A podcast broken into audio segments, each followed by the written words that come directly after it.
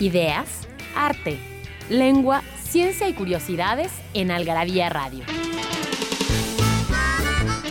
O lo que es lo mismo, una hora de palabras, biografías, inventos, historia, literatura, efemérides, música, letras, frases, cine, datos inútiles, entretenimiento y mucho más en esta dosis de algarabía lista para escucharse.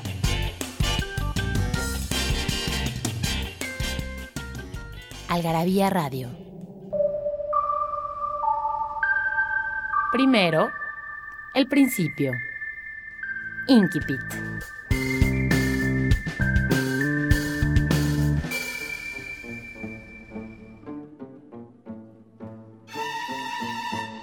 Mi nombre es Ixa Cienfuegos.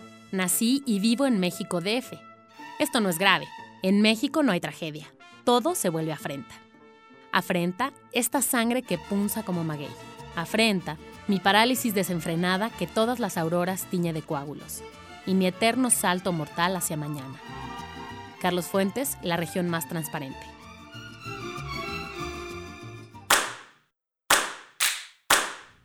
Hola, ¿cómo están? Buenas noches, buenos días o buenas mañanas. Si nos están oyendo este martes, pues bienvenidos a este espacio en Código Ciudad de México de Algarabía Radio. Está con nosotros Daniel Moral en los controles, como siempre, nuestro demiurgo en cuestiones de radio. Y me acompaña en esta ocasión a mí, María del Pilar Montes de Oca, Sicilia. Me acompaña Mónica Alfaro Altamirano, que este, pues además de ser la, la voz de este programa, pues también es la productora del programa. Hola, ya siento que hace mucho que no estaba aquí platicando sí, en la mesa. Sí, sí, sí, sí. Bueno, pero estamos hablando de un tema muy interesante, Mónica, muy interesante, las lenguas indígenas. Las lenguas indígenas, que son un tema que ya hemos tocado en varias ocasiones en Algarabía, porque, bueno, ya sabemos que tú eres lingüista y que te gustan mucho las lenguas en general, pero tienes una afección particular por las lenguas indígenas. Pues es que, ¿cómo no? Si uno las ve morir y ve que esto pues va a pasar el tiempo. Claro. Y, y de pronto ya no las vamos a tener. Y hemos hablado de cuántas palabras en el español vienen de las lenguas indígenas, cómo son, cuántos hablantes tienen, de dónde Las vienen. lenguas en peligro de extinción, las lenguas que recién, o sea, es decir, una serie de cosas. Entonces, bueno, pues este programa se viste de gala porque está con nosotros eh, como invitado el doctor Javier López Sánchez. Él es miembro del pueblo Maya Tzeltal del estado de Chiapas. Es licenciado de Educación Primaria para el Medio Indígena por la Universidad Pedagógica UPN y maestro en Lingüística Indoamericana por el Centro de Investigaciones y Estudios Superiores en Antropología Social, el CIESAS. Además es doctor en Educación por el Instituto Multidisciplinario de Especialización, el IME. Ha sido profesor de Educación Primaria también indígena en lengua maya celtal, también de bachillerato y de licenciatura y de posgrado. Ha sido especialista invitado en materia de derechos indígenas y lingüísticos por la Organización de Naciones Unidas, la ONU, y en Ginebra, Suiza, por la UNESCO, en Londres, Inglaterra, Yakutsk, que Yakutsk está en Rusia, en Siberia, básicamente, Colombia y París, Francia. Es autor y coautor de diversas publicaciones sobre educación intercultural. Entonces, sí realmente estamos de manteles largos. ¿Estás de acuerdo, Mónica? Por supuesto. Y además, eh, cabe mencionar que hoy es el director general del Instituto Nacional de las Lenguas Indígenas, del INALI. Y bueno, la, la razón de su presencia aquí de entrada es porque el tema nos gusta, va con Algarabía, va con nosotros, nos parece muy interesante. Y hemos encontrado que a todos los que nos siguen, nos leen, nos escuchan, les parece igual de interesante. Que descubren, que al descubrir cosas, al descubrir palabras, datos, les parece muy interesante. No, y además creo que es algo que implica una conciencia, además de curiosidad, también social. Claro. conciencia social. Eh, Bueno, y además se avecina justamente lo que decías, eh, un día muy especial para el tema de las lenguas indígenas. Sí, y vamos a regalar revistas a las personas que estén en el área metropolitana. ¿Cuántas familias lingüísticas de lenguas indígenas hay en nuestro país? O sea, sin contar el español, ¿cuántas familias lingüísticas encontraremos en nuestro país? Es muy fácil la pregunta. Vamos a un corte y volvemos con nuestro invitado. Porque no hay mejor adicción que la adicción a las palabras. Palabrafilia. Furtivo. Gómez de Silva y Moliner coinciden al afirmar que se forma de las palabras latinas furtum, que significa robos, e ibus, que significa que tiende a, las cuales hacen furtivus, es decir, clandestino, secreto, hecho a escondidas. El DRAE aporta que esta palabrota se puede referir a una persona que caza, pesca o hace leña en finca ajena. a hurto de su dueño. Románticamente se puede aplicar también a un ósculo, como parte del poema de Gilberto Owen acerca de aquel primer beso furtivo que mi suplicante audacia robó al candor esquivo.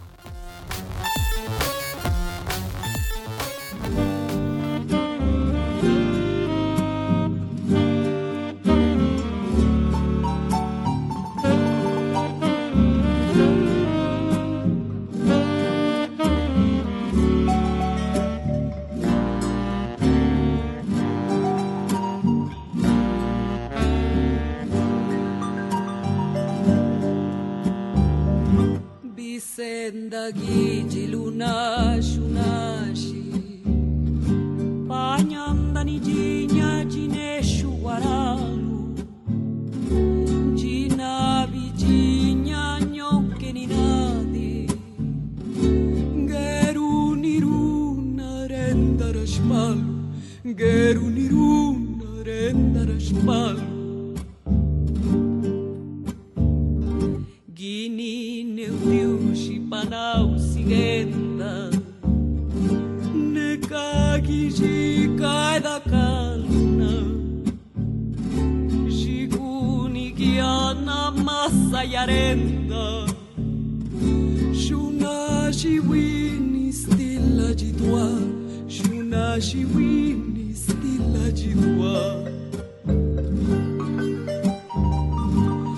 جان بیشو سگیرو بغودی بیزانا بیچه بیچا گنا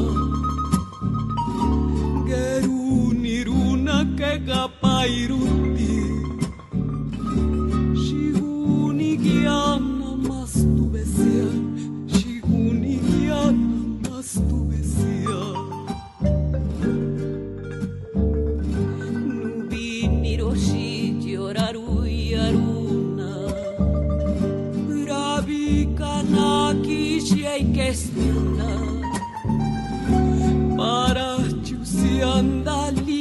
andalia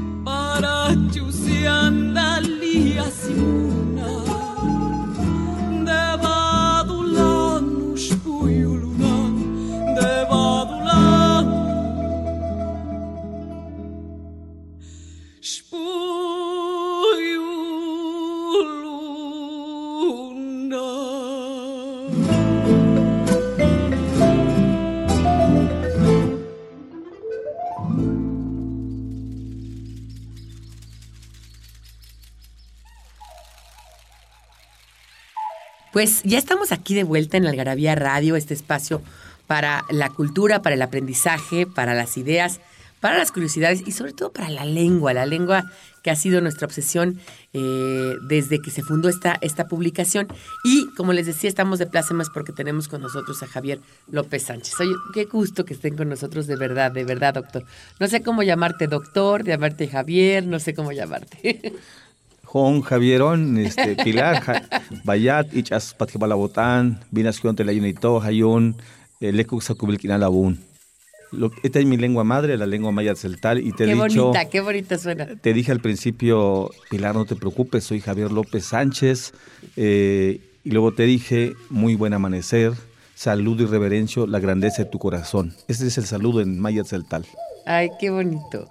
Oye, y aparte es muy interesante que el celtal eh, es una lengua donde no hay derecha y izquierda, según yo tengo entendido. Tienen más bien relaciones norte-sur. Exacto. Tenemos eh, como referencia puntos eh, ¿qué será? Incluso el Gran Cerro.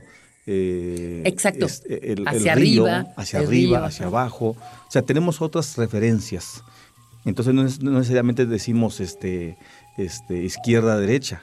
No Eso es interesante porque piensen ustedes que la derecha y izquierda es útil en cierto momento porque, bueno, Claro. está relacionada con lo antropomórfico, pero también es inútil en otro momento porque cuando tú le estás diciendo a otra persona derecha o izquierda, siempre tienes que aclarar si es su derecha o tu derecha o su izquierda es. o tu izquierda. Yo, por ejemplo, que ahorita estoy de frente al doctor, Ajá. pues obviamente mi derecha y su derecha no son las mismas. Así y en es. cambio ellos no tienen que aclarar ese- eso No, porque lo tienen nada. siempre, es absoluto, digamos, la, la relación. No, y además, además, si nos vamos desde la expresión de los significados, eh, la expresión va a ser distinta, no necesariamente diciendo derecha e izquierda. Como tenemos como referencia, el, para empezar, el cuerpo humano. Exactamente. El cuerpo humano. Por eso decimos, cuando alguien dice, este, miren, el pájaro está en la cabeza de la casa. Uno, el quien no conoce la cultura puede decir, ¿cómo que en la, ca- en la cabeza de la casa? Bueno, pues es que tenemos como referencia el cuerpo humano. Así podemos decir el, el- el ombligo del cerro, ¿no? Eh, o sea, estamos teniendo como referencia el cuerpo humano. Es que la lengua es analógica Exactamente, siempre. sí, Claro, sí, totalmente. Totalmente, Ah. y este, y bueno. Nosotros es- decimos, por ejemplo, la fachada de la casa. La fachada fachada de la viene de faz. Ajá. A final de cuentas es la cara. exactamente, ¿no? exactamente. Entonces, Así bueno, es. lo que es interesante y lo que me gustaría que, que- que ahondáramos es la importancia para la, la persona de a pie, la persona que no es lingüista, la persona que no está acostumbrada a oír estos temas de lenguas indígenas, de, eh, de concientizarnos de la riqueza lingüística de este país. Yo quisiera es. que me platicaras un poco de esto. Y también de el peligro en el que es. están muchas de nuestras es. lenguas. ¿no? Pilar, pues muchísimas gracias. Eh, de verdad, eh, felicit- felicitaciones a Algarabía por, por lo- el interés que tenemos de estos temas. Y te lo digo a propósito porque hoy en el Plan Nacional de Desarrollo, y hay que decirlo que por primera vez, marca líneas que tienen que ver con eh, la implementación de políticas públicas en materia de lenguas indígenas. Por primera vez. Por primera vez, porque bueno, está nuestro marco jurídico, pero en el Plan Nacional de Desarrollo ahora sí está. Te rápidamente lo enumero, por ejemplo, revitalizar las lenguas en alto riesgo de desaparición. Es decir, ya está en el Plan Nacional y bueno, hay que implementar acciones concretas para favorecer las lenguas que se están dejando de hablar. Eh, la otra línea es eh, implementar acciones para la enseñanza de las lenguas indígenas en el sistema educativo nacional pero está en el plan nacional, no solamente en el plan sectorial de educación, en, los programas sectoriales.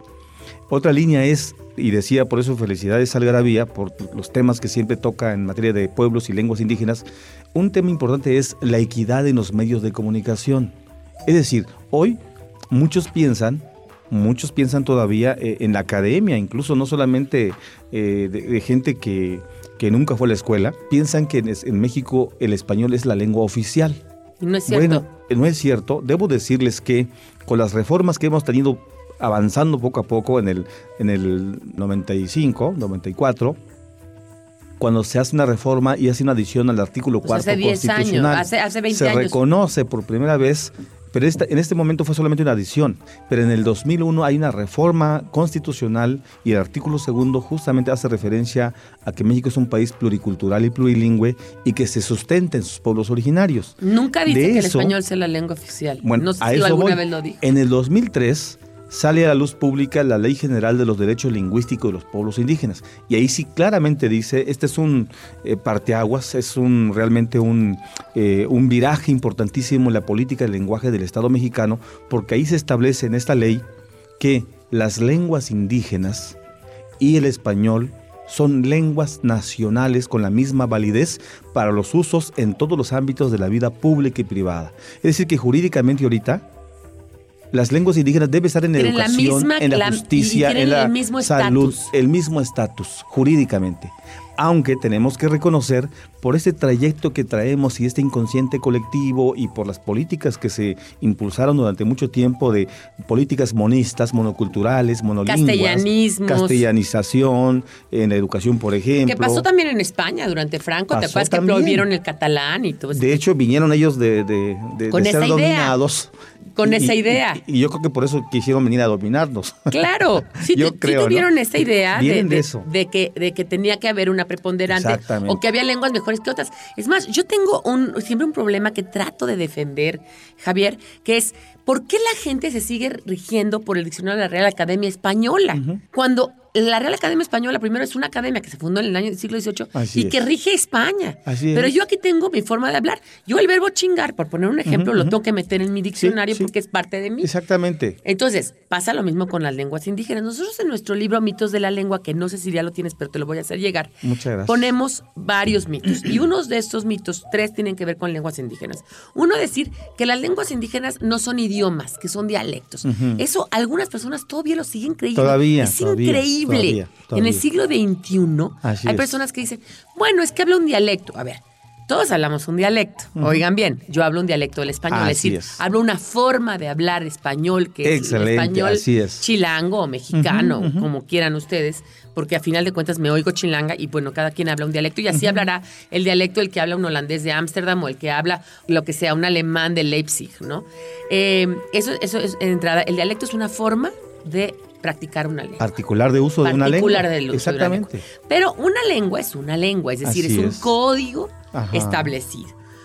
Las lenguas indígenas llegan a ser gramaticalmente más complicadas Que el español, mucho más complejas que el español. Es lo que tú me decías de las Sí, posturas, ¿no? Por lo menos con el, No con todos los por lo menos casos. con el español Sí. hay una gran diferencia Sí. porque bueno, las lenguas de tonos, por ejemplo, Qué que difícil, solamente ¿eh? con el cambio de un sonido, por ejemplo, decimos a, mm, a. Es decir, solamente con el cambio del tono de voz estás eh, significando otra cosa. Y en mi lengua maya tzeltal, que son lenguas glotalizadas, si decimos kin, kin, con ese sonido de la glotal que sale de la glotis, estamos diciendo fiesta. Es muy Pero si dejas de pronunciar la glotal, que es un fonema más de la lengua, que para el español solamente es un acento, que también significa, porque si no le pones un acento, cambia el significado. Si tú dices papá o papá, cambia el cambia. significado. Entonces, en el- la, la maya tzeltal, si dejas de ponerle la glotal y dices eh, kin, kin o no significa nada, o puede significar ve al baño, cambia de significado totalmente. Totalmente. Kin, como, como suena, es fiesta, ¿no? Pero si dices kin, para otras variantes puede no significar nada y para otras puede ser- significar ve al baño. Entonces cambia totalmente y de ahí la riqueza justamente de la diversidad lingüística. Es una maravilla, de Una verdad, que la pudiéramos disfrutar. Y, y esta que decías de la tonal, nada más para que le entiendan, es como si yo dijera papá y tuviera un significado y papá tuviera otro Así significado. es.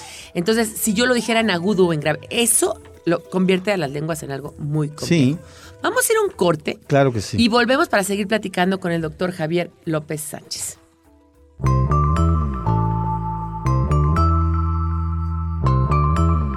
Libros que hablan de lo que todos hablan, pero nadie escribe. Algarabía Libros. Frases para no olvidar.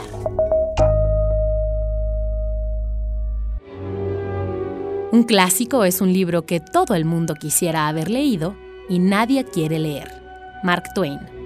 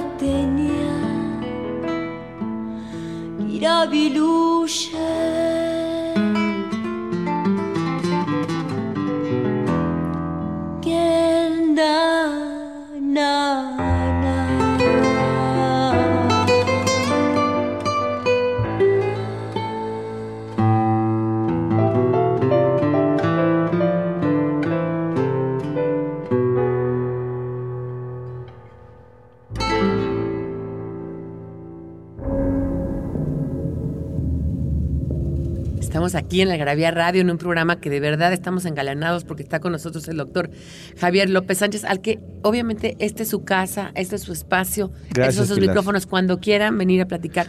Pero Ahora sí, estábamos- ahora sí que como si se el tal Vocoli al Bat Cotan Yun te habemos todo que quiere decir gracias le da mi corazón al tuyo por permitirme que se escuche mi palabra. Qué bonito, qué bonita, qué poéticas son muchas Sí, de estas ¿verdad? lenguas indígenas, sí, muy poéticas, ¿no? Que a veces, eh, digamos, hay lenguas que son tan prácticas como el caso del inglés, que uno pierde la poesía. El español tiene ahí sus cosas. Sí, ¿no? Tenemos claro, todas las, de- todas las lenguas tienen lenguas sus particularidades, sus complejidades, todas, Sí, pero absolutamente Yo quisiera, todas. quisiera decir, como poner en la mesa dos asuntos. Uno del que decía Borges cuando, en este poema que se llama El amenazado, que dice que cuando se murió el último hablante de anglosajón antiguo, no solamente murió el anglosajón antiguo, sino murió con él todo un acervo de conocimientos. Así es. La última vez que vieron un caballo montar por, por los celtas, Sí. murió con él eh, anocheceres que nadie más vio y, y una cultura que se murió con él. Entonces, un poco eso, ¿qué muere cuando muere una lengua? O sea, no, no muere nada más la lengua, no, muere nada más el escrito. No, así es, así Que es. eso me gustaría que lo, lo tocáramos. Y luego el segundo, que oigan al, al doctor cómo habla español perfectamente bien, cómo no se equivoca en nada, que decíamos algo. Y cómo ustedes, a ver, intenten, yo les digo que intenten hablar celtal, o intenten hablar tzotzil, o intenten hablar totonaco, se los digo porque yo tengo contacto con el totonaco, porque una persona que trabaja conmigo habla totonaco. O, o simplemente, ya no saben allá, náhuatl. Traten de hablar náhuatl. Digamos, Tlazacamati, Miak, Ese es náhuatl. es náhuatl, ¿no? ¿Tú hablas náhuatl? ¿Sí, sí lo Eh, entiendes? Entiendo un poco, estoy aprendiendo el náhuatl. Yo también he estado aprendiendo. es, Entiendo un poco, pero me cuesta trabajo este, pronunciarlo. Sí. No, sí. son lenguas muy Bueno, difíciles de Bueno, pronunciar. lo que pasa que, bueno, soy lingüista y viajo por todo el país y, Y por el sé mundo. un poco de muchas lenguas, pero mi lengua materna es el maya tzeltal y hablo el tzotzil porque es una lengua que con los que tenemos vínculo geográfico y aprendí chol y tojolabal porque trabajé en comunidades choles y tojolabales de Chiapas, que son también mayenses. Y ahí sí tienes unas raíces parecidas, ¿verdad? Muy o sea, con- parecidas con, el chol y con el somos- tojolabal. Somos de la misma familia lingüística, Lingüística. maya. Y también con el maya yucateco, que es el También. más común de... de... de hecho, desde todo lo que es Chiapas, la península, Guatemala, Belice, hasta Honduras, está la gran familia maya. Solamente hay un grupo que se alejó. Yo digo que se nos portaron mal, por eso se alejaron. Los, que- los, los que se quedaron en San Luis Potosí. Que Es- son los, los, sí, los famosos. Es que la verdad es que es interesante ese, ese Así es. punto, ¿no? Ese es el único grupo que, que está geográficamente alejado del, de todo el grupo maya. Ellos están en la Huasteca, ¿no? En la Huasteca, exactamente. ¿Sí? Sí, sí, sí. Qué chistoso, ¿verdad? Sí, que se pero quedaron es, ahí. Pero es, es, es, eh, de la familia mayense. Y yo que tengo contacto Y los con ellos- lacandones no son mayenses porque los trajeron. No, Ah, son sí mayenses. Sí, claro. son mayenses Sí, ya. Sí, sí, sí, ah, son ok, mayenses. Sí, son es, mayenses. Oye, y eh, platicábamos con el doctor eh, aquí fuera del aire que mucho del español hablado en Yucatán, esto que es tan bonito, habla así, todo así, nini, no, este, tiene que ver con este sustrato es, tan importante de, de las lenguas mayas Así es. que se hablan a- a- atrás. ¿no? Sí, totalmente. Es que hay una, hay una intrínseca relación entre los sujetos que interactuamos. Entonces, por ejemplo, el español, que tú lo dijiste muy bien hace un momento, la lengua, el español que se habla en Yucatán, Su tiene, su dialecto porque no es el mismo español que se usa en el DF. O sea, estamos hablando de una lengua, pero tiene una forma particular de uso y de significación, pero también de sonido. Es decir, ahí entran los sonidos particulares de cómo pronuncian los... Este, los Aporreado, los- ¿no? Exacto, los yucatecos. Pero hay esa forma particular de eh, los eh, pueblos originarios mayenses, déjame decirte, que está eh, en, en el inconsciente eh, mental y por lo tanto de la expresión del lenguaje de los que no son de origen indígena. Es decir, escuchas a un Claro. maya yucateco no indígena, No, incluso Tiene el mismo de, de sonido, el- ascendencia libanesa Sí, o no, no. de ascendencia española. el tono de la, de la lengua maya la usan toda la sociedad. Entonces ahí hay, una, hay un encuentro, hay un enriquecimiento particular de uso de la lengua. Entonces sí, por supuesto, estas características eh, fonológicas de la lengua eh, maya está en la gente no, no de origen maya. O sea, los sonidos particulares están. Claro, yo tengo una amiga es barbachano, que su familia es de, de- siempre de Mérida, no, pues, hijas españoles, pues, Sí. descendientes españoles, pero ella todo así, y, y- y luego dice cosas como, por ejemplo, que me parece que tiene que ver también no solamente con los sonidos, sino lo que tú decías, las palabras que se quedaron, el léxico Así que es. se quedó, el shish, ¿no? El que es- shish, el claro, shish es- claro, es, sí. es lo que, lo que sobra de algo, ¿verdad? Así es, el poquito. shish, ajá. Es que es precioso, pues eso, ¿no? En España le dicen el culín, ¿no? Ajá. Que es lo que, lo que va quedando de algo. Eh, este, alguien es shell, ¿no? Ajá. Shell es cuando es güero, ¿no? Sí, el güero. O sea, en la particular de ellos. Pero eso, pero mucha gente lo usa como si fuera español. Mucha gente no tiene conciencia de que es de origen maya. Por ejemplo, yo escuchaba a una persona, ¿no? Conesh. En maya yucateco el conesh es vámonos. Pero cuando le venía, oye, ¿de dónde viene la palabra conesh? Pues quién sabe. No sabía que era de origen maya y es de allá. Oye, Entonces hay cosas ¿Y así. no tan crees que también hubo durante muchísimos años que platicábamos con Franco? Franco prohibió lenguas indígenas y, y además con esa conciencia de castellanización, incluso aquí en la Facultad de Filosofía y Letras, en la UNAM, en los institutos de investigaciones filológicas, todo, una tendencia hacia lo castellano, hacia, lo que era Pues no, español. pero por Entonces, por ejemplo, llegaron a decir que tocayo, que es claramente una palabra ujú. náhuatl, Así es. pero claramente, ¿eh? o sea, es así, sí. ¿no? Que tocayo venía de tú, callo, yo, calla, Ujú, de latín, una cosa así.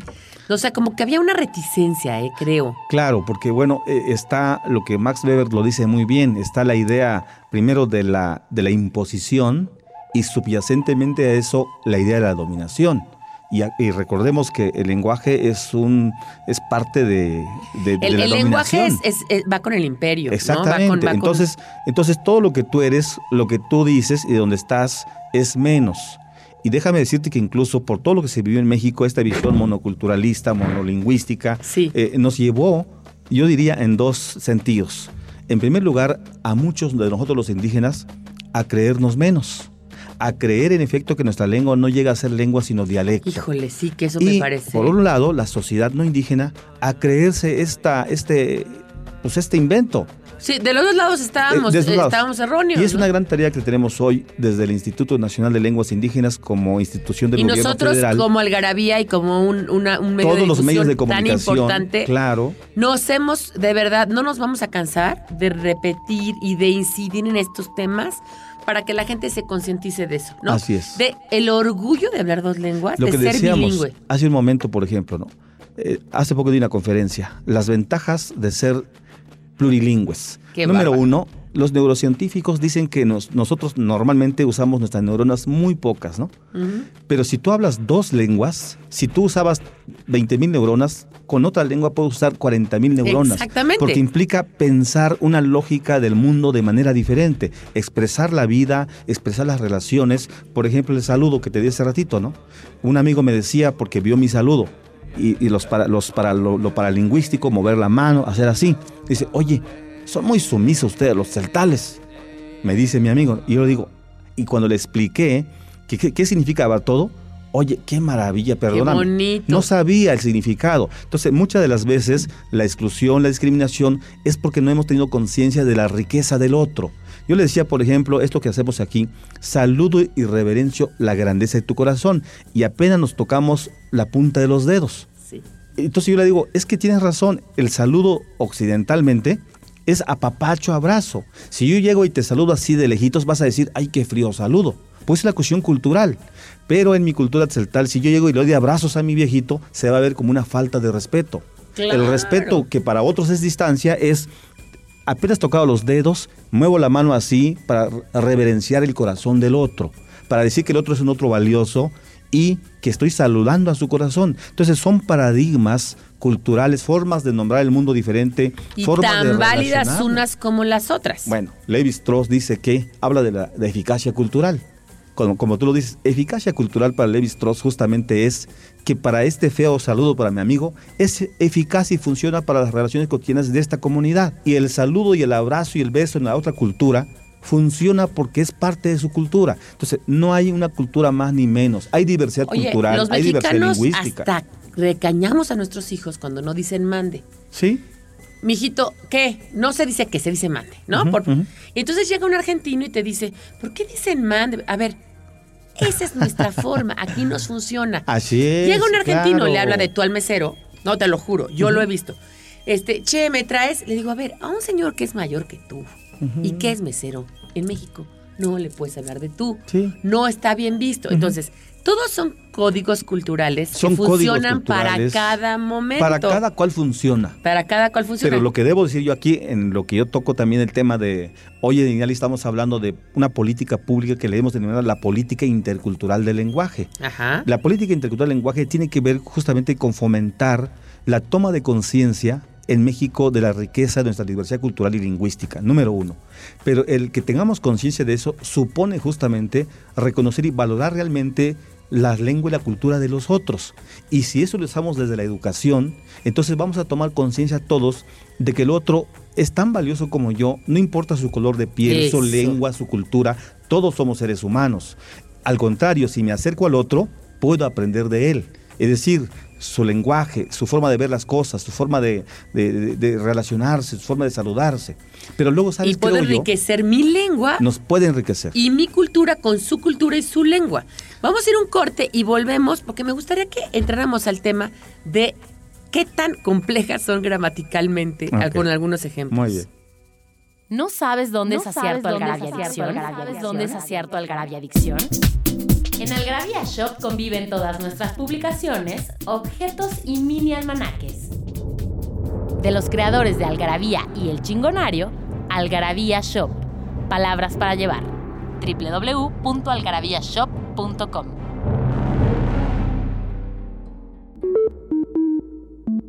En Algarabía Radio queremos saber lo que piensas.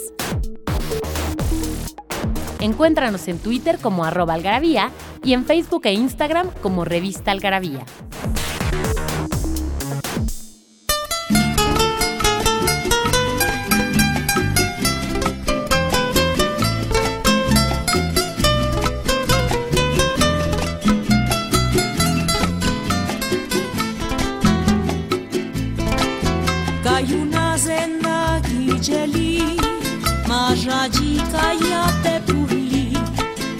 Ez jutxire usi gaike Urtiduna den ajeli Nini eskandali horara ze Sianga beru nina luna Lunarina bagana siuna Timajaji kaiate purli. Rini eskandali horara ze Sianga beru nina luna luna. Lunarina vagana shiuna, di Majaji, cállate purli.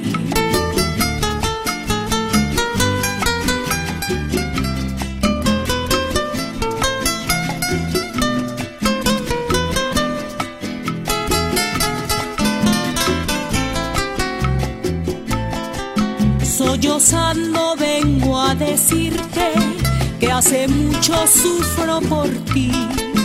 De mi mente nunca te alejas porque te amo con frenesí. Al dormir yo te sueño siempre, qué castigo es para mí. Sollozando tu amor te pido porque hace mucho sufro por ti. Al dormir yo te sueño siempre que castigo es para mí. Sollozando tu amor te pido, porque hace mucho sufro por ti.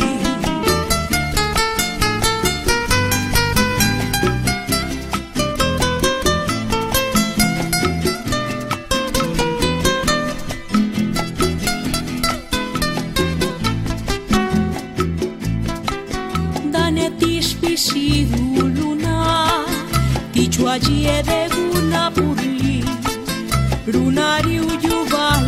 bidua Rate degen dara nasi. Pake gilu gaztingana Sianga jubari denana. Rutina de jibiali Urtiduna bena jeli Pake gilu gaztingana Sianga jubari denana. Rutina de jibiali Rutina de jibiali jibiali Purtiduna vena jieli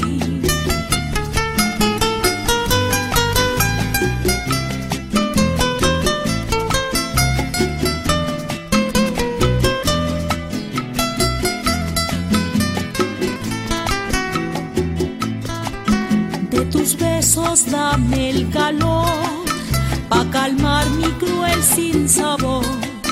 Pues llorando con gran dolor, yo me muero por tu amor. Esta vida es nada sin ti, qué castigo pobre de mí, que sufro desde que te vi, porque te amo con frenesí. Esta vida es nada sin ti, qué castigo pobre de mí, que sufro desde que te vi, porque te amo con frenesí.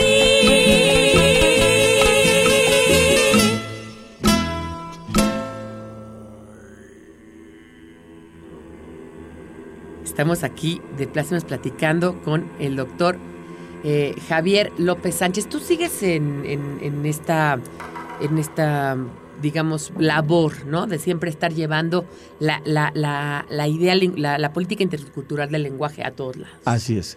Es la política intercultural del lenguaje que estamos implementando como política pública en todo el país a raíz justamente de las grandes metas del Plan Nacional de Desarrollo. Recordarás que eh, la meta 5 es el México incluyente. Entonces el México incluyente justamente supone reconocer esta diversidad cultural y lingüística de nuestro país, pero no solamente género, este, capacidades, talentos diferentes, nuestros hermanos que vienen de otras latitudes del mundo. Es decir, es reconocernos como un país realmente multicultural y multilingüe y que la apuesta justamente es el diálogo intercultural. El encuentro con el otro. Como lo dijera maravillosamente Octavio Paz en su poesía, el otro, yo soy yo en relación con el otro. A mí me encanta la piedra del sol, pero si me lo permites en Maya Tzeltal, en Maya Tzeltal decimos, eh, tesmerilul kopkayetike, más tagias valpatimbeis kopyayestiantik ansviniketike. Menelte kopkayetike, hum pahal aistoyolul, aiskoplolul, hum pahal ayutilul. Hayun hunuk aka benuk tekotantike. Hunuk aka kich batikta muktalek. Menelte mehichas pastike, hich hum pahal yas chiotik, yas dichubotik talek. Sokte mehichas pastike, hich hum pahal yas lekubotik talek.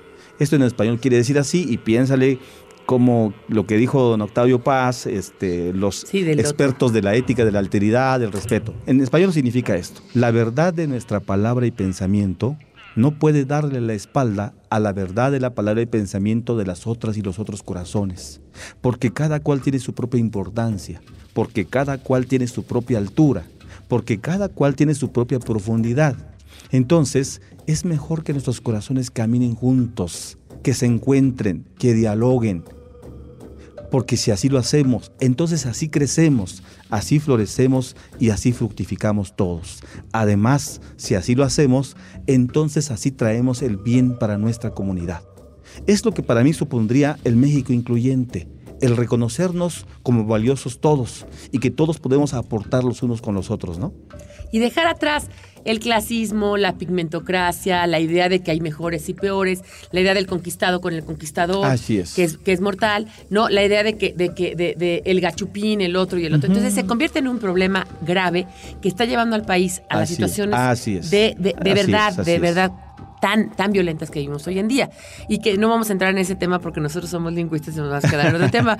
Pero quiero que también apuntar algo interesante. El doctor cuando habla celtal, me quedo impactada de la pronunciación. Es muy difícil aprender a hablar celtal, ¿verdad? Para, Bueno. para nosotros los, los hablantes español. Bueno, obviamente, la verdad, digo, por, por la parte de la pronunciación me parece muy difícil. Así es. Tienes razón. Mira, en el caso del maya tzeltal, que es mi lengua, debo decirte que una vez que domines la glotal, Híjole. ya hablas celtal. Y te lo digo porque ahorita hemos generado una metodología de enseñanza de la lengua indígena como segunda lengua en el INALI.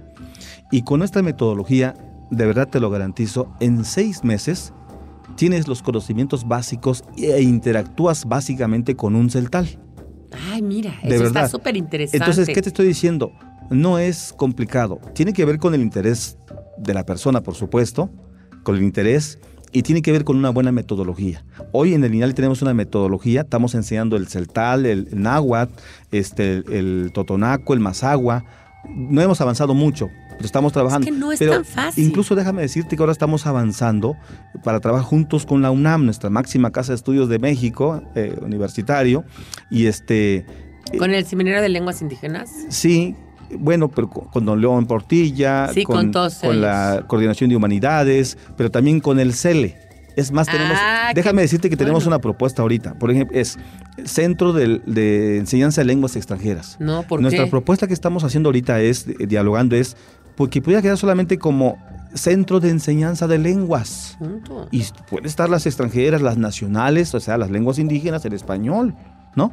Entonces estamos avanzando. Entonces, no es, en mi opinión, complicada si tomamos en cuenta lo que dice Chomsky, que todos los seres humanos tenemos capacidades innatas de aprender otra lengua. Sí, y Claro, sobre todo cuando ya sabes otra, porque estamos diciendo, tu cerebro, tus neuronas, cuando aprendes una segunda lengua, empiezas a utilizar más, empiezas a entender otra cultura. Por eso cuando em- em- aprendes una segunda lengua te dicen que aprendes lengua y cultura, no solamente Así aprendes es, la lengua, aprendes la cultura.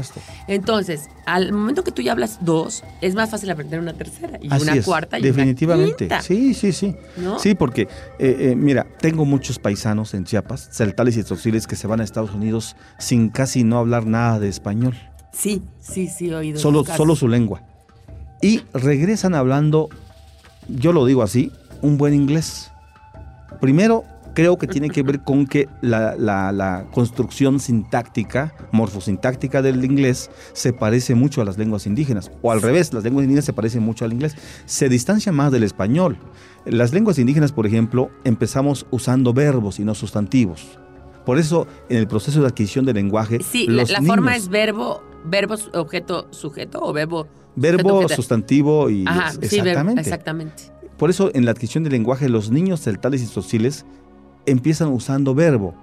El niño Ese- dice, por ejemplo, lo, lo, porque quiere comer, o sea, tiene que ver con eh, el- la necesidad humana. Antes el se lenguaje. pensaba, le, lo quiero aclarar para los que no son lingüistas, antes se pensaba, se llegó a pensar que en todas las lenguas del mundo lo más común es que el niño aprendiera, empezar a aprender con sustantivos. Es decir, Así que es. el niño, como lo más concreto que veía eran cosas, lo primero que iba a aprender a hablar era, por poner un Así ejemplo, es. agua o leche. ¿no? Mamá o papá.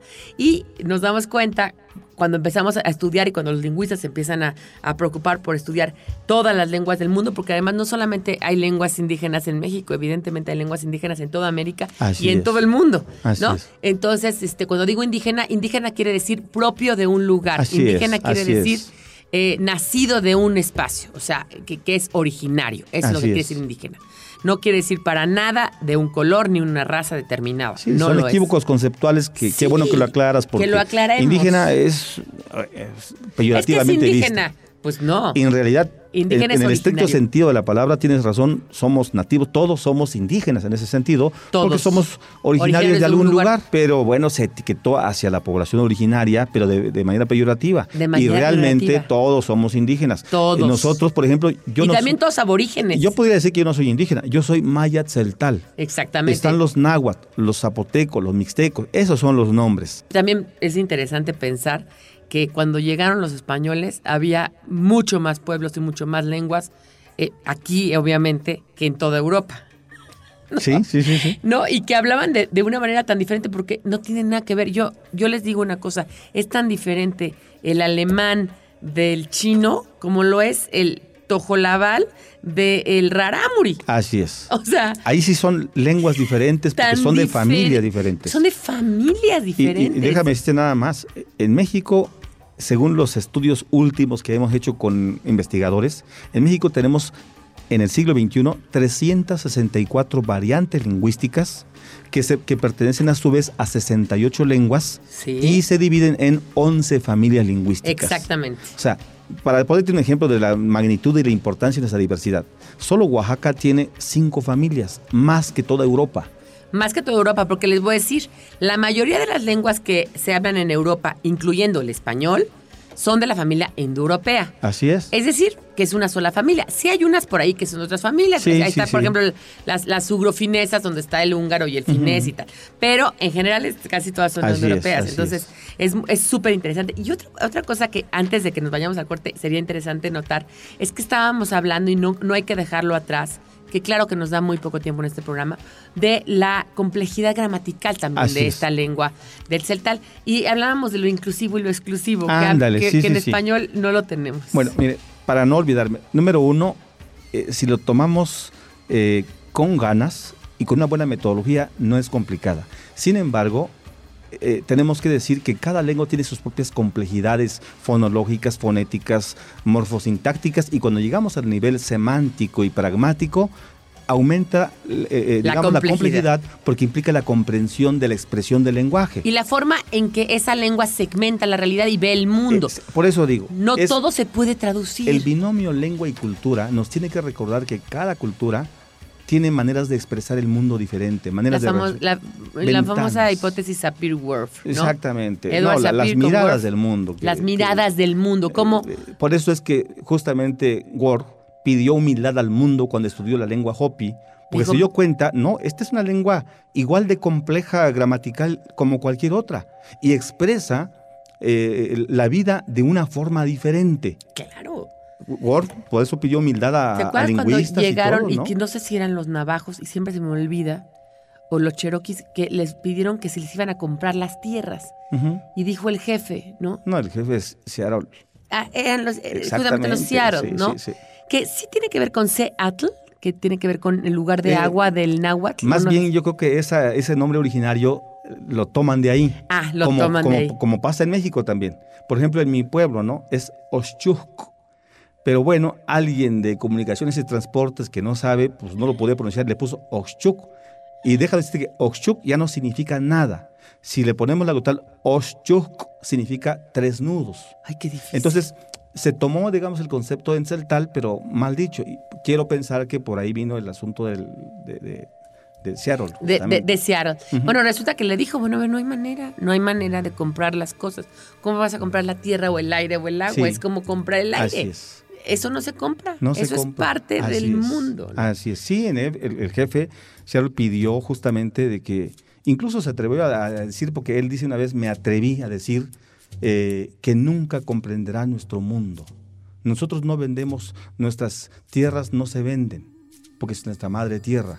Y es una concepción incluso mesoamericana en general. El Es de la- mesoamericana. La, relación, no es casual que por lo menos en lo que yo conozco más en Maya Tzeltal, que digamos hermano jaguar, hermano roble, hermano río, alguien que no conoce la cultura va a decir, pues ¿cómo va a ser mi hermano el jaguar?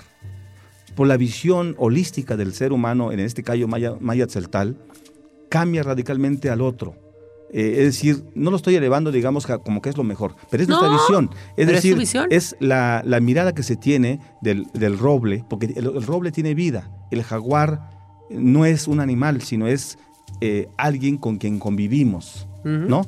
Y que él genera actividades o lleva a cabo acciones a favor mío también. Entonces todos tenemos que cuidarnos.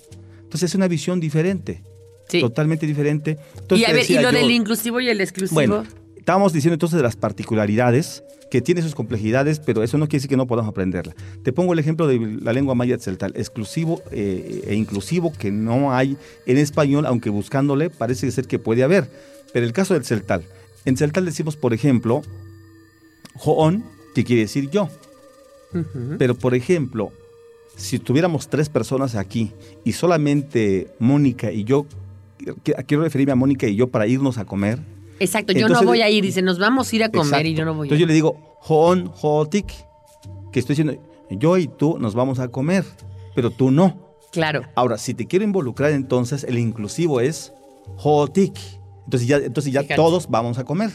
Y por eso en es, México- Es una cuestión muy concreta. En español es tan difícil el nosotros, porque a veces te dicen, fíjate que nosotros vamos a ir a la boda. Y tú dices, nosotros, Kimosabi. ¿Te acuerdas que se Ajá, O sea, de yo, ¿por qué no? a mí, es, ¿por qué me incluyen, es, no? ajá, y es. al revés, ¿no? O sea, bueno, vamos a ir a un Y a- corte. a, veces es incomprensible porque dices nosotros, te quedas pensando, yo también estoy invitado. Oye, y como dice, y como dice una amiga, oye, y si, si es de ir, ¿quiénes iríamos? Ah, Porque a mí no me han Eh, y en el aclarado. Celtal, por lo menos, es muy claro a quién va a ser Y invitado a la también en fiesta. náhuatl, ¿verdad? El náhuatl En también. náhuatl también lo Así tiene. es. Sí, bueno, vamos a un corte y volvemos para seguir platicando con el doctor Javier López Sánchez, director del INALI y doctor, y además, lo, lo mejor de todo, habla muy bonito y eso, es- eso, eso nos tiene gracias, encantados en este programa.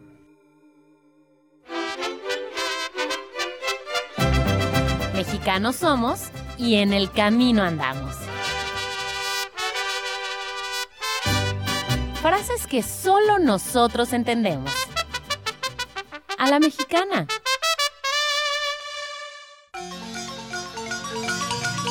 De aquí a qué. De aquí a qué es una locución adverbial de tiempo, de uso común en nuestra lengua hablada.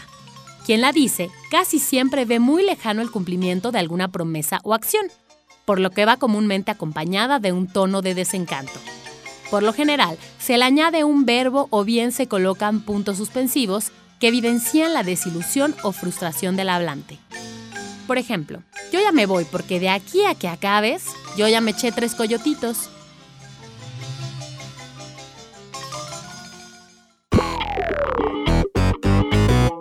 Nos hicimos de palabras y se las pusimos a todo lo que pudimos. Libros, tazas, playeras, tarros, libretas, termos, mandiles, vasos, plumas, portavasos, etiquetas, portatabacos y mucho más.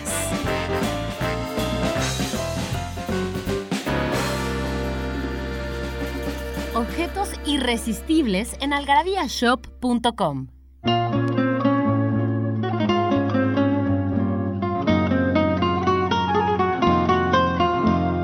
Bésame, bésame como si fuera esta noche la última vez. Bésame, bésame mucho, que tengo miedo a tenerte y perderte después. Bésame, bésame mucho, como si fuera esta noche la última vez.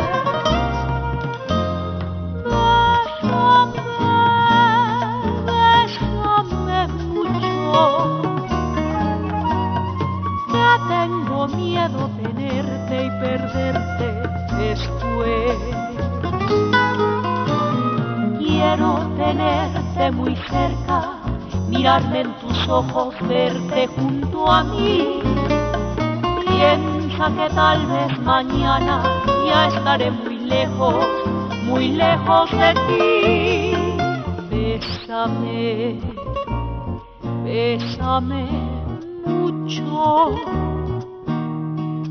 como si fuera esta noche la última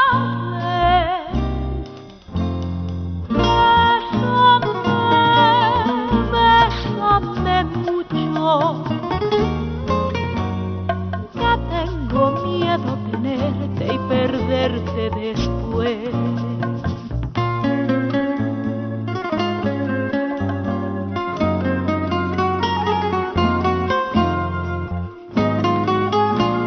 Idiola tega ali gasha chuan dani mi hallu negu yali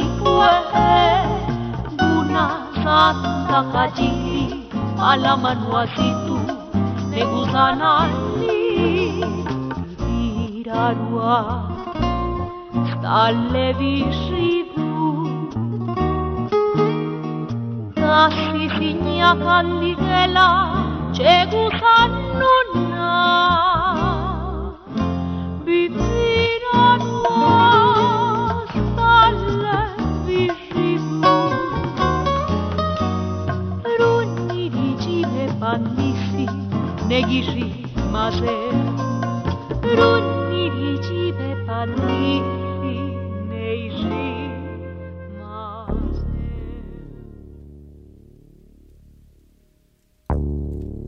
Estamos aquí de regreso en Algarabía Radio. Estamos de plácemes con el doctor Javier López Sánchez del INALI, eh, director del INALI. Y tenemos revistas y regalos para ustedes. ¿Cuántas familias lingüísticas de lenguas indígenas hay en nuestro país? Ya lo dijo el doctor. Yo no lo voy a repetir. Entonces, ¿cuántas familias de lenguas sin tomar en cuenta el español Yo, hay en no, nuestro yo creo país? que no debí haberlo dicho, pero lo dije. Ahí lo. Les ayudé. Es más, y si quieren encontrar al español, pues sería una familia más. Entonces, Ah, pues ahí claro, véanlo, por ahí supuesto, véanlo. sí. Es una más, ¿por Así qué es. no? Ahí está.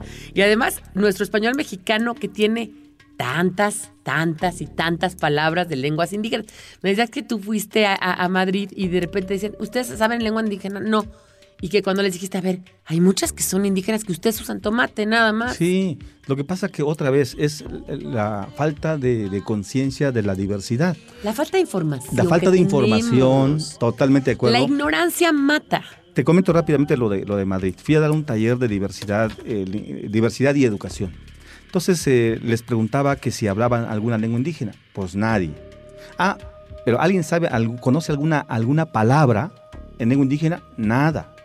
Y les puse la canción de Gonzalo Ceja, que habla de los nahuatlismos y palabras, Sí, sí. tomate, jitomate, tecomate y todo, ¿no?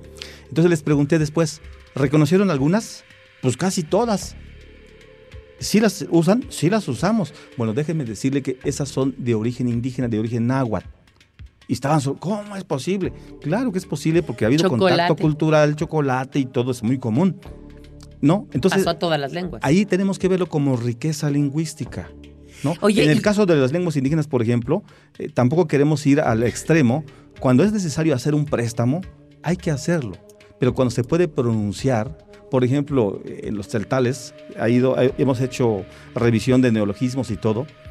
Avión, por ejemplo, se dice Shulem Tagin. ¿Qué- Y qué quiere, decir, pájaro de fierro.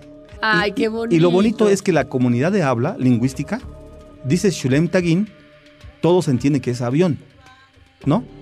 Pero hay palabras donde el lingüista quiere inventar una nueva palabra eh, con el afán de, digamos, eh, ser originarios y todo. Muchas veces la población ya lo entiende. Entonces hay que tener mucho cuidado en cómo hacer trabajos de Los política. neologismos, sí, porque Sí, no es tan fácil. Claro. Oye, y otra pregunta que justamente eh, tomando en cuenta esto del, del- de cómo se dicen eh, Shulem es cómo, cómo salen los neologismos, ¿hay alguna palabra del celtal que usemos en español que sea muy común? ¿Cómo? Perdón, perdón. Una palabra del maya o del celtal que usemos en español nosotros. Bueno, del maya hay algunas, ¿no? Que usamos, por ejemplo, choco cuando estás muy chocoso el niño, creo que tiene que ver con el maya. No sé si con el maya o con el náhuatl de choca, que es llorar, ¿no? Que el niño Sí, está sí, chocoso, sí. ¿no? pero no sé si alguna, porque por ejemplo, tacuche, según Ajá, me decían, viene ajá. del purépecha. Sí, sí, sí, sí, sí. ¿no? Hay muchas, yo creo, muchas, ¿eh? Guarache también viene del purépecha y timbiriche. Ajá. Te pongo el ejemplo de la palabra bichi, que es Lloreme Mayo de, de Sinaloa y Sonora. Bichi que sí desnudo. Exacto. Toda la- bueno, por lo menos los que he escuchado, la mayor parte de la gente de Sinaloa y Sonora usan la palabra bichi. Bichi es desnudo. En lugar de que digan desnudo, de- usan bichi. Pero muchos no saben que bichi viene del Lloreme Mayo, una palabra de lengua indígena. Entonces está incorporado ya lo que llamamos los lingüistas nativizado en la otra lengua, ¿no? El otro día se veíamos. nativiza. se- Claro. Sí, y se vuelve como propia de la lengua, pero no se reconoce de dónde viene el origen. Lo mismo pasa en Chiapas con palabras, se incorporan, ¿no? Y, y- y son parte de la. y de son la- parte, exactamente. Sí, Laco Cepeda dice que él usa muchas palabras chapanecas que son chapanecas, son Sí, chapanequismos, sí. pero que sí tienen que ver con las lenguas indígenas. Y también cosas que usamos, por ejemplo, de las lenguas donde llegó Colón, palabras como tiburón, como cacique, como canoa, que hoy ya son parte de- del Muchas, español, pero es. no son españolas, son palabras Así es. de origen taíno, porque bueno, el pueblo indígena de ahí era el taíno. Y si decimos del árabe, también tenemos muchísimas, También, por algarabía supuesto. entre Bueno, ellas. acuérdate que llegaron justamente de estar en el, contacto con los árabes, se traen cuestiones reconquista culturales. en la- en la Exactamente, cabeza, sí. a México llegan con esa influencia incluso este árabe. Entonces, Sí. sí. tenemos ahí como una confluencia. Por eso digo, y yo déjame decirte, Pilar, que en el siglo XXI creo que cada vez somos más multiculturales y multilingües. Sí. Hay contacto La- cultural. Déjame decirte que los pueblos indígenas, por ejemplo, no solamente vivimos ya en comunidades rurales, el 40% de la población indígena vive en grandes urbes como el DF. En el DF hay poco más de 400 mil indígenas viviendo Sí. aquí. La pregunta es, esta riqueza cultural y lingüística presente en el DF, ¿cómo se tratan en la justicia, en la salud, en educación, en Sí. las políticas públicas? Yo creo que en el siglo XXI tenemos nuevas configuraciones culturales y lingüísticas y tenemos gente que llega de otras latitudes del mundo. Entonces cada vez somos más multiculturales y multilingües. La pregunta es, ¿cómo nos tratamos los diferentes? ¿Cómo creo que todavía hay dialogamos mucho por o no hacer. dialogamos? Creo que todavía hay muchísimo por Eh, hacer. Los expertos en esta materia dicen, no, no es lo mismo escuchar que oír. Gadamer habla del diálogo de escucha. Ojalá lo que supone el diálogo de escucha es face to face, mirarnos a la cara, ponernos atención al otro, no importa su color de piel, su origen cultural. Face to face es, es vernos la cara, es decir, Tete a el contacto con el otro. exacto. O como decimos los mayas tal, le botan, reverencio tu corazón y te pongo atención, mereces Te atención. pongo atención. Niño, mujer, este, hombre. Pero yo creo que nos todos, falta mucho todos. porque, pues, justamente en Europa todos esos pleitos que hay entre lo islámico y entre los tienen que ver con no aceptar al otro, a la, a la- la- Por lo menos mi punto de vista, este, Pilar, mi punto de vista es, yo creo que tenemos que, eh, bueno, yo creo que una de las hazañas del siglo XX ha sido justamente reconocer que no hay una sola versión de la vida, hay diferentes visiones de la vida. Ahora el reto que tenemos es poner en práctica esa idea de lo que supone la diversidad cultural y lingüística. Y, y olvidemos un poco la diversidad cultural y lingüística, simplemente la diferencia que hay entre dos personas. Por ejemplo, tú tienes una hermana o un hermano. Aún siendo hermanos, somos diferentes. O sea, lo que nos caracteriza eh, la sociedad humana es que somos, tenemos diferencias. Sí. Entonces, el reto es aprender a vivir en la diversidad y es donde yo digo, para mí, la igualdad debe estar en reconocer que somos diferentes. Exactamente. Totalmente. Vamos a ir a un corte y volvemos ya para que nos cuentes cuál- cuáles van a ser las acciones que están, que están ustedes ya implementando en estos últimos Así es. años. Nostalgia en pequeñas dosis. Algarabía para recordar.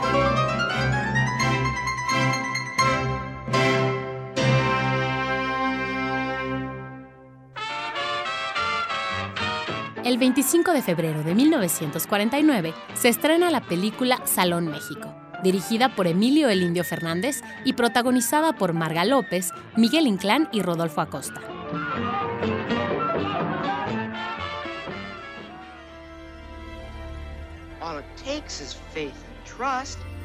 El 5 de febrero de 1953 se estrena la película animada de Walt Disney, Peter Pan, en la cual tres hermanos viajan al país de Nunca Jamás, donde conocen al héroe de los niños y a un grupo de peligrosos piratas.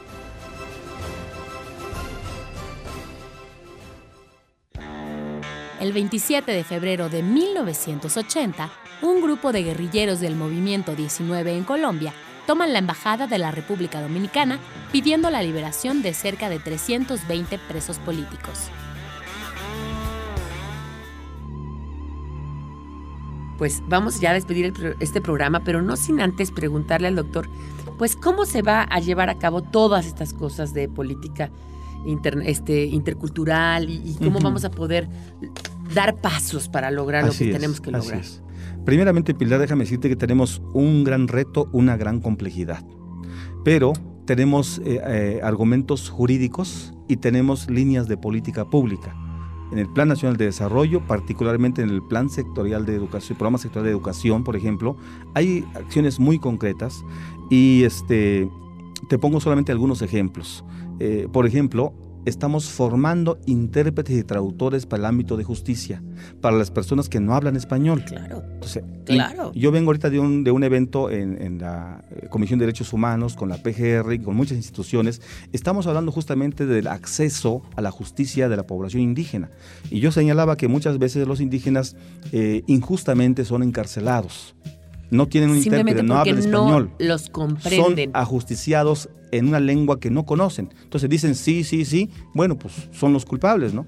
Entonces, y más ahora con los el nuevo eh, sistema penal acusatorio, los juicios orales, que de paso, déjame decirte, ha sido una práctica milenaria de los pueblos indígenas. Los, los juicios orales están muy presentes, los indígenas lo hemos practicado siempre. Entonces, por un lado está la formación de intérpretes y traductores, estamos formando mediadores culturales en salud, para que en los hospitales hayan personas eh, que conocen la lengua, porque en donde mayor ¿Cómo puedes no se hable la lengua qué es indígena. lo que te pasa si no Exactamente. lo puedes expresar en tu propia lengua? Mira, dos cosas te quiero decir. En el caso de justicia, una mala interpretación, un mal intérprete, puede significar o la libertad o la cárcel Sí, de alguien. En salud, peor aún.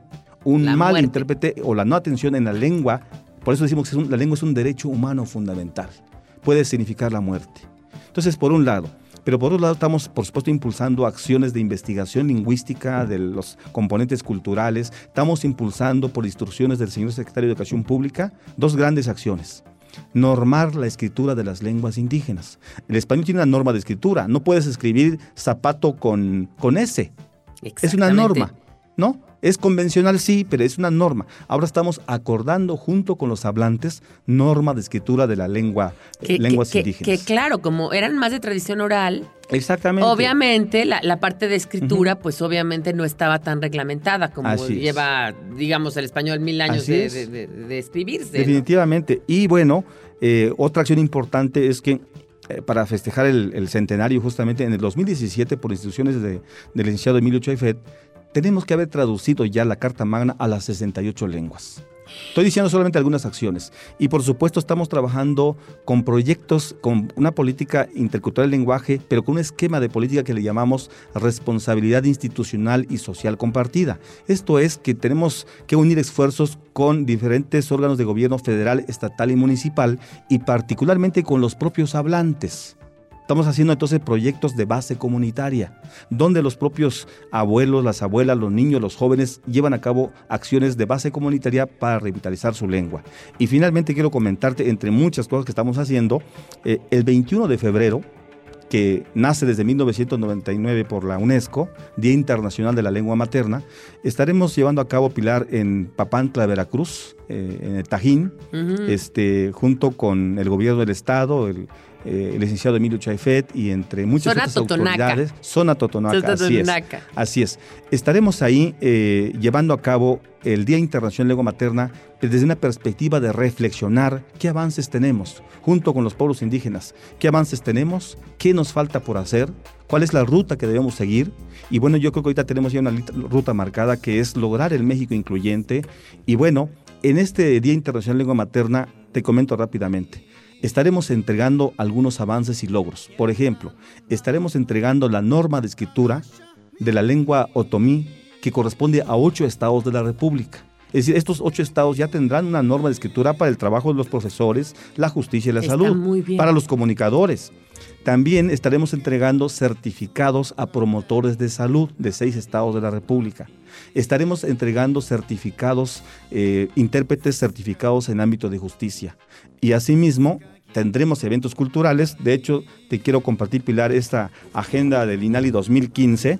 Eh, ya verás que al final trae un CD, te lo quiero compartir. Qué hermoso trae un CD, son canciones que están en lenguas indígenas. Entonces ahora estamos promoviendo eh, como política pública canciones en lenguas indígenas, poesía en lengua indígena, eh, en fin, muchas de las No saben actividades. qué cosa tan bonita es esta agenda, qué barbaridad. Oiga, Al final pues, trae un CD, escucha la música en lengua indígena Seguro. y esto lo hemos repartido justamente para que los que los que no conocen lengua indígena tengan la oportunidad. Te comento rápidamente, por ejemplo, que en el Vive Latino del año pasado participaron 10 grupos musicales Sí indígenas. sabía.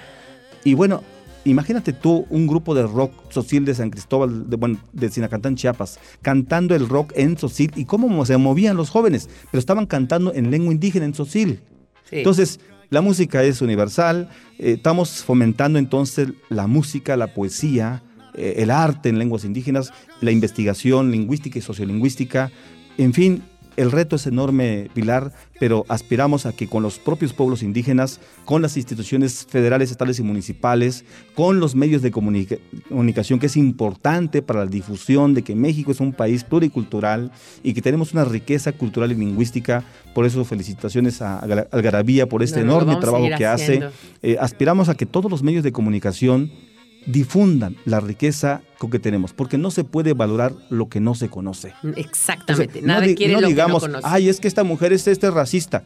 Probablemente esta mujer, este hombre, no ha tenido contacto, porque no salimos en la televisión. es ignorante. En fin, Eh, eh, en próximamente sentido- verás algunos spots en lenguas indígenas, porque queremos que esté la, la lengua indígena en el medio Qué ganas de tener tiempo y aprenderlas. O sea, por lo menos yo totonacos, el tal, náhuatl y otomí me encantaría aprenderlas. Pero bueno, a ver, vo- voy a hacer el esfuerzo. Oye, bueno, muchísimas gracias. Está invitado. Vu- Vuelve a venir, ¿no? Por supuesto. Por favor, doctor. Gracias, Pilar, por el espacio. Déjame decirte nada más. Bocol Yalbat Cotán, Lekuk Yirela Botán. Esto quiere decir, gracias da mi corazón al tuyo por permitirme que se escuche mi palabra y que tu corazón esté siempre muy grandioso. Esto es Maya Tzeltal. Bueno, pues muchas gracias. Te doy la mano. Muchas gracias por estar aquí y eh, nos, nos vemos y nos oímos próximamente. Por supuesto. Los despido de Gracias, todos. Pilar. Gracias, Daniel. Gracias, Mónica. Gracias a todos.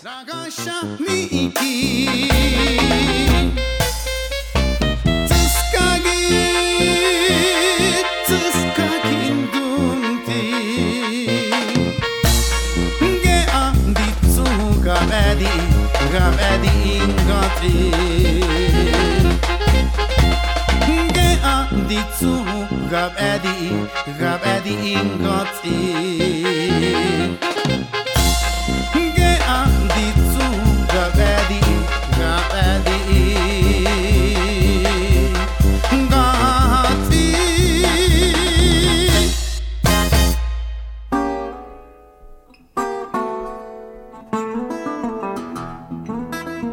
Esto fue Algarabía Radio. Conocimiento, ingenio y curiosidad en una hora. Porque la cultura no solo está en las bibliotecas, museos y conservatorios. Algarabía Radio.